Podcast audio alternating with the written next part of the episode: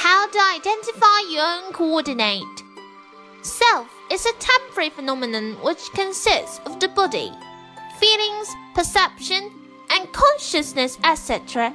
It is never changing, and it is indeed impossible to find a permanent self. This self is relative to others, therefore playing various roles according to various objects. Without others, the self is nowhere to be anchored. Many are afraid of losing the self. However, few have thought about what the self means. Buddhism teaches selflessness for the self that many are firmly attached to is nothing but a temporary existence that are made of countless cells and ever changing consciousness.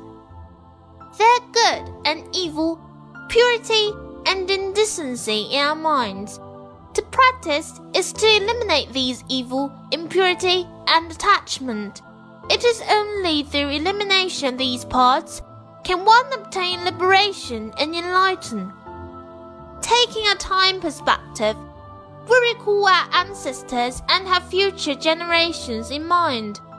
This is to return the favor of the former and to take responsibilities of the latter. Taking a space perspective, we are inseparable from the entire natural and social environment. It is our duty to endeavor to give back.